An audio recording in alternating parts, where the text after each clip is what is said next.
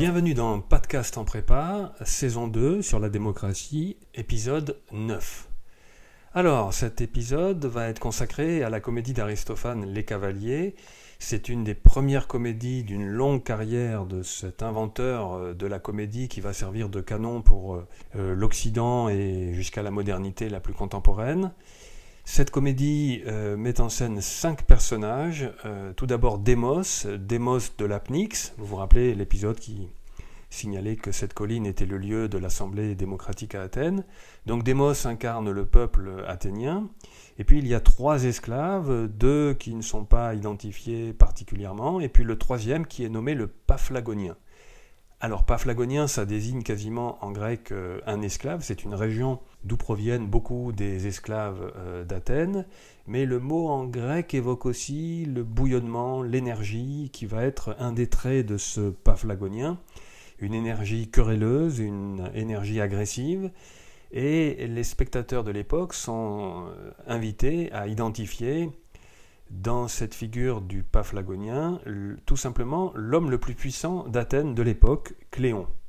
Alors Cléon, il vient de réussir une sorte de coup de poker euh, diplomatique et militaire qui le met, euh, lui a apporté une gloire inattendue. Il a réussi dans la baie de Pylos, où un différent euh, opposait les Grecs d'Athènes aux Spartiates, il a réussi euh, à, remporter une victoire inattendue et à revenir à Athènes avec 300 euh, prisonniers spartiates qui n'avaient jamais été vus et donc lui a conféré une gloire et un prestige rapide et peut-être aux yeux de beaucoup indu. Et donc on le voit, euh, ces événements ne datant que de l'année précédente de cette comédie, Aristophane prend comme tête de mule, comme cible, l'homme le plus puissant. Et on voit là euh, bien sûr quelque chose de très profond euh, sur la comédie, c'est que la comédie va donc faire la satire à travers ce paphlagonien du puissant, euh, dont on va dévoiler les traits caricaturaux de démagogue euh, assoiffé de pouvoir. Et donc la comédie affronte le pouvoir, à la fois pour éveiller, comme on va le voir, l'esprit critique et la vigilance euh, du public, et ce public est en fait lui-même l'incarnation du peuple, du peuple de la, du démos de la démocratie, et donc c'est un éveil à la vigilance contre les dérives, au fond, propres à la démocratie, cette figure du démagogue qui est un pur produit de la démocratie. Et donc la comédie est à la fois l'éveil des consciences et la critique, brutale, frontale, euh, vulgaire. Hein. la comédie, euh, comme le rappelait Aristote, c'est le bas, les personnages vils et bas qui sont mis en scène et le corps en particulier, le corps bas hein, de la défécation, le corps bas de la sexualité et euh, des fonctions euh, fécales, je l'ai dit joliment, n'est-ce pas, vont être euh, mises en scène, donc pour railler les dérives de la démocratie, et donc à la fois attaquer la démocratie et lui proposer un antidote. Alors cinq personnages, parce qu'il y en a un cinquième qui est le charcutier, et les deux esclaves vont pousser ce charcutier à imaginer pouvoir prendre la place de Cléon dans une inversion de valeurs euh, tout à fait euh, typique de la comédie sur le modèle du carnaval, où l'on inverse les valeurs, et euh, qui permet donc une satire à travers ce personnage du charcutier. cinq personnages, mais il faut rajouter le cœur. Donc dans la tragédie et la comédie antique, le cœur est l'incarnation d'une entité collective. Donc là encore, une émanation de valeurs démocratiques. Il y a parfois le coryphée, le chef de chœur qui prend la parole. Et dans cette pièce, c'est ce qui donne son titre d'ailleurs, le chœur est incarné par les cavaliers, donc une partie aristocratique de la société athénienne, pas toujours convaincu par la démocratie, mais des combattants fidèles à ses côtés. Et ce chœur intervient en particulier dans deux moments très importants, qui sont des moments de parabase, c'est-à-dire des moments où le chœur en fait intervient pour suspendre l'action dramatique qui est en cours et pour s'adresser directement au spectateur. Et il y a donc deux parabases dans cette pièce. Dans notre édition, donc euh, prescrite au concours GF, euh, c'est page 90. Le coryphée prend la parole, le chef de chœur, et c'est très important parce que vous avez une didascalie, et, cette didascalie dit au spectateur. Et il y a l'éloge ici euh, d'Aristophane par Aristophane. On parle du poète qui a écrit la pièce. Donc on est sorti de la fiction qui crée la dramaturgie, l'identification de ces acteurs à des personnages en action. Et il est dit que notre poète d'aujourd'hui en est digne parce qu'il déteste les mêmes gens que nous et qu'il ose dire les vérités. Donc voilà le message du cœur en parabase directement au spectateur. Oser dire les vérités, c'est donc cette mission que je viens de qualifier rapidement d'antidote, dire la vérité au peuple, au public, et donc le mettre en garde contre les dérives propres à la démocratie. Et puis il y a une seconde parabase, on est à la page 148, le cœur au spectateur, et qui signale, et je cite le vers 1688 par là, il n'y a rien d'odieux dans la satire que l'on exerce contre les méchants. Donc ici, Aristophane se défend par avance de la critique que l'on peut avoir contre la comédie, qui est de mettre en scène des personnages vils et d'exciter des sentiments bas et peu glorieux, faire rire, hein, ce rire bas carnavalesque. Et ici, donc, il n'y a rien d'odieux dans la satire que l'on exerce contre les méchants, donc c'est une réponse, c'est-à-dire que non seulement il n'y a rien d'odieux, mais dire la vérité, première parabase, ou faire la satire des méchants, c'est une des missions euh, que le poète euh, s'assigne à travers la comédie pour faire vivre la démocratie. Alors l'identification du paphlagonien à Cléon est explicite par le cœur, ça n'est que le cœur qui donne son nom. On est à la page 123 et le cœur écrit Combien douce sera la lumière du jour pour la génération présente et pour les générations futures si, Cléon peut disparaître. Donc son nom est euh, évoqué ici euh, explicitement. Et puis sinon, il est question par le paphlagonien lorsqu'il débat et euh, s'affronte au, charcutier, car en fait c'est une pièce originale aussi parce qu'il n'y a pas beaucoup d'évolution des personnages et parce que au fond tout est tout s'appuie sur une opposition frontale dans un duel verbal qui rappelle les fameux duels d'insultes, euh, qui est une longue tradition euh, d'ailleurs euh, anthropologique hein, dans beaucoup de civilisations et de cultures. Et cet affrontement qui va donc dévoiler tous les, toutes les tares et tous les défauts du paphlagonien entre le charcutier et le paphlagonien. Donc là, page 104, je me suis embarqué pour Pylos et j'en ai, ramené les lacédémoniens captifs, donc c'est l'évocation directe de son exploit. Et le charcutier lui répond, page 104, Et moi, comme j'étais sorti de ma boutique, histoire de flâner, j'ai dérobé une marmite en train de mijoter sur le feu. Donc l'exploit militaire et diplomatique de Cléon est ramené à une action euh, euh, sans aucun éclat et banale. Et finalement, le charcutier comprend qu'il peut faire valoir son exploit qui n'est pas euh, indigne par rapport au coup de poker réussi de, de Cléon. Et donc c'est une façon pour Aristophane d'attaquer le point fort de Cléon qui est cette euh, réussite. Alors qu'apprend-on justement des vilainies, des prévarications, c'est comme ça que l'on dit, euh, des abus euh, commis par un homme au pouvoir et le fait de, tenir le pouvoir Eh bien, par exemple, à la page 109, le charcutier lui dit Tu veux d'autre part que la guerre et les fumées de l'incendie cachent tes canailleries au regard de Démos. Donc c'est une critique euh, euh, contemporaine que l'on connaît bien, qui consiste à ouvrir un front guerrier militaire pour détourner l'attention du peuple qui pourrait s'apercevoir euh, de, ce que, de ce que le prévaricateur est en train de commettre en cachette critique beaucoup plus subtile et qui rappelle euh, ce que Tocqueville euh, voyait comme dérive possible de la démocratie l'enfermement dans une petite société parce que les citoyens se détournent de la vie politique et l'investissement collectif et du coup renforcent le pouvoir central, euh, confèrent nos épisodes précédents. Et en effet, c'est très frappant et très subtil, page 110, donc c'est vraiment dans la suite de ce duel. Le charcutier euh, lui rétorque aussi, l'accuse. Toi, tu n'as cherché qu'à réduire Athènes à la condition de petite ville en établissant des cloisons entre les habitants et en les dupant avec des oracles. Donc c'est très intéressant. Alors les dupant par des oracles, bon c'est ce qui est amusant dans la pièce puisque tout est parti d'un oracle qui peut s'interpréter comme euh, un encouragement pour voir le charcutier à la place de Cléon, mais euh, l'abus d'oracle, donc on voit ici le détournement euh, quasiment de la religion, hein, de la crédulité, de la religion du peuple. Mais ce que je signalais ici surtout, c'était condition de petite ville en, établissant des cloisons entre les habitants. Et donc cette idée euh, qui est vraiment très moderne, après tout, les réseaux sociaux, n'est-ce pas une façon de s'enfermer dans une petite société virtuelle et d'oublier la société dans laquelle on vit, les voisins, le fameux exemple de la dérive de la démocratie contemporaine, le voisin qui est mort, et il faut plusieurs semaines pour qu'on s'en aperçoive parce que personne ne lui parle. Et donc cette idée d'être euh, cloisonné et que les habitants s'enferment, euh, c'est une idée euh, tout à fait moderne et, subtile. Et dans le même ordre d'idées, un aveu étonnant du Paphlagonien, page 113, Rien de ce qui se trame en ville ne me reste caché.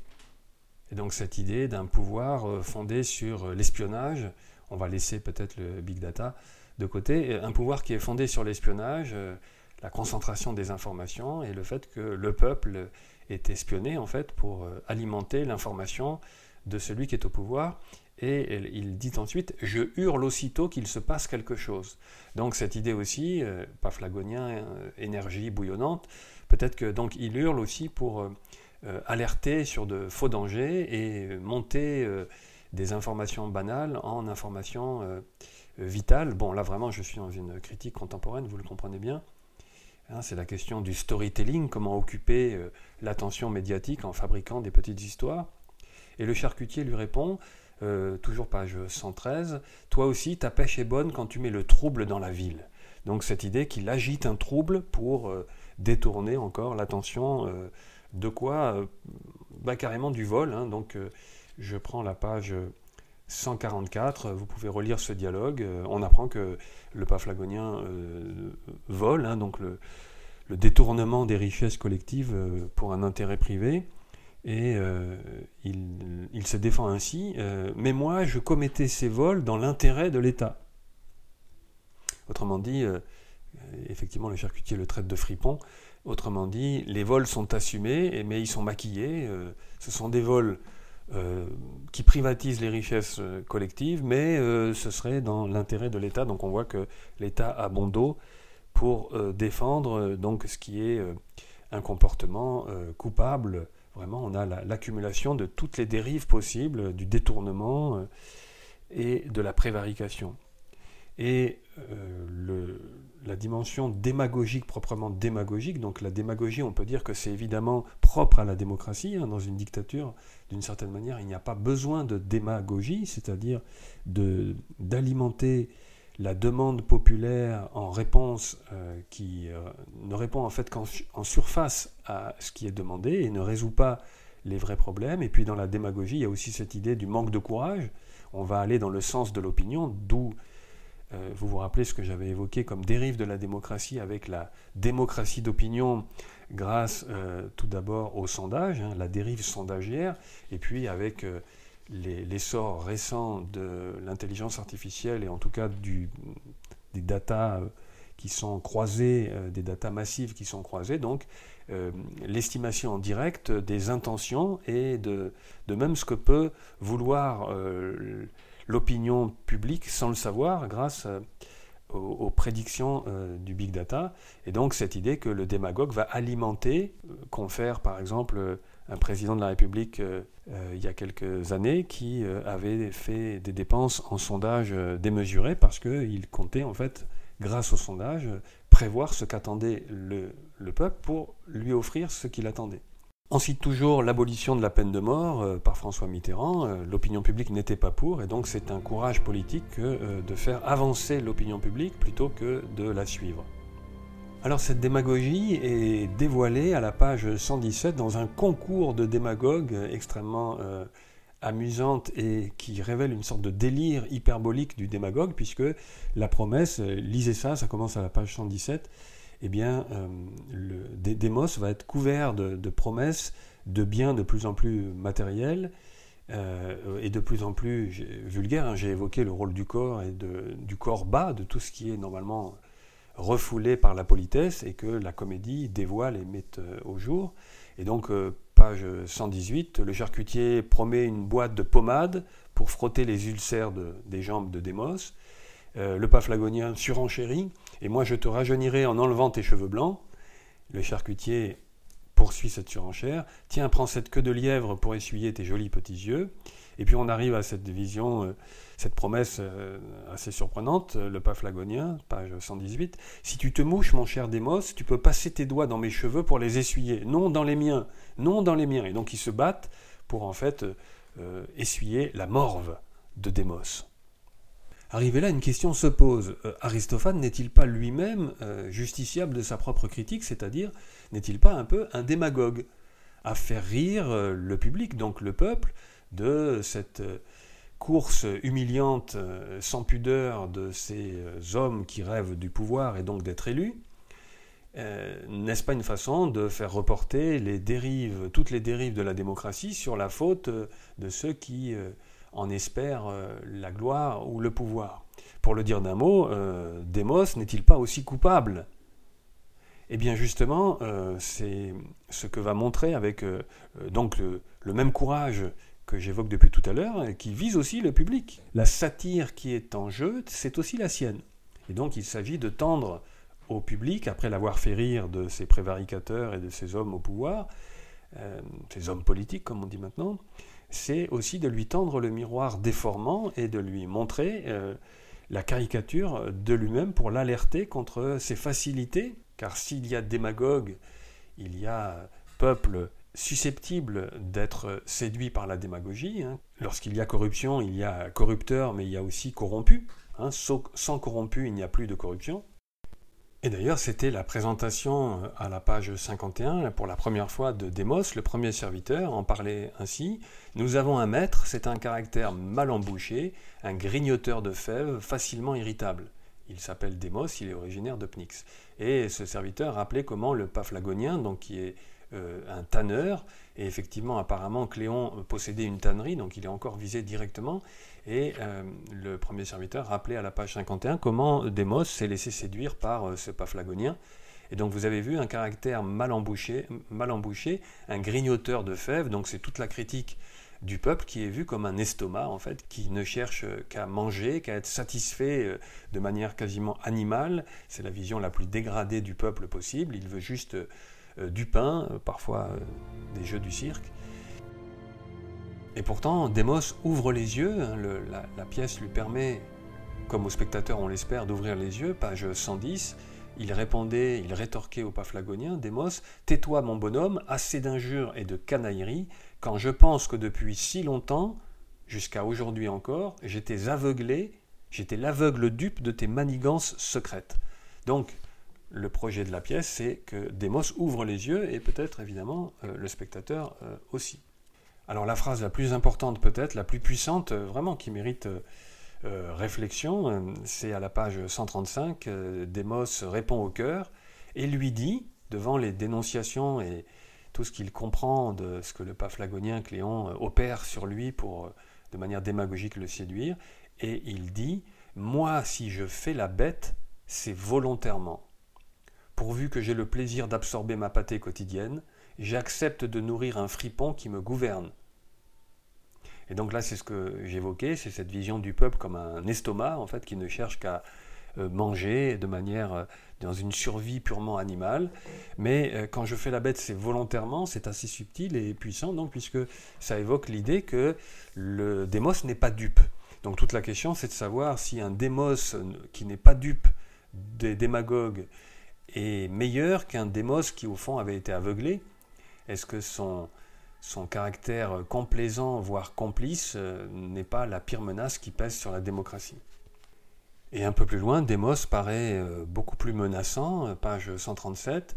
Et moi, il y a trente mille siècles, des infinités de siècles que je patiente et que vous me dégoûtez l'un comme l'autre.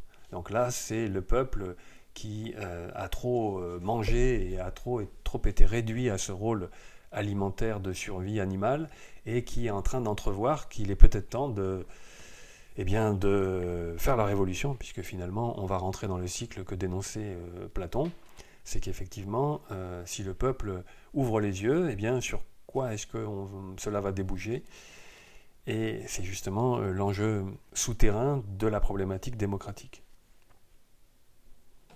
Voilà, il me reste à dire qu'à la fin, le charcutier est vainqueur, mais c'est un peu la conclusion de la farce et ça tombe un peu de nulle part. Et que Démos, en fait, euh, rajeunit, et puis il voit arriver euh, la trêve, donc une incarnation, une allégorie de l'harmonie que la démocratie peut espérer atteindre malgré tout. Donc on est à la toute fin de la pièce, page 157. Euh, le charcutier attend pour le dire que je t'ai remis la trêve de 30 ans. Allons, trêve, viens ici et dépêche-toi. Démos, apercevant la trêve qui s'avance sous l'aspect d'une belle femme, haute Zeus très vénérée comme elle est belle, et donc finalement on peut dire qu'on est passé du ventre, euh, on est un peu descendu du ventre au bas-ventre, mais que dans cette activité sexuelle que Démos euh, euh, va recevoir euh, en récompense d'avoir troqué Cléon contre le charcutier, il y a peut-être dans cette idée une dimension plus active et, peut-être moins basse que la seule survie alimentaire, et donc c'est une image à la fois comique d'un peuple abusé, séduit, mais peut-être Peut-être que dans cette trêve, il y a la possibilité pour le peuple de, s'émanciper, en tout cas de sortir des, des leurs démagogiques. Et c'est peut-être ce que la pièce euh, espère de son public, après avoir bien ri, après avoir ouvert les yeux, après avoir fermé le ventre, après avoir euh, été séduit par ce corps de jeune femme, peut-être de réfléchir à cette trêve et à la possibilité pour la démocratie de se perfectionner en corrigeant les défauts des hommes au pouvoir mais aussi et peut-être surtout de corriger les défauts du peuple.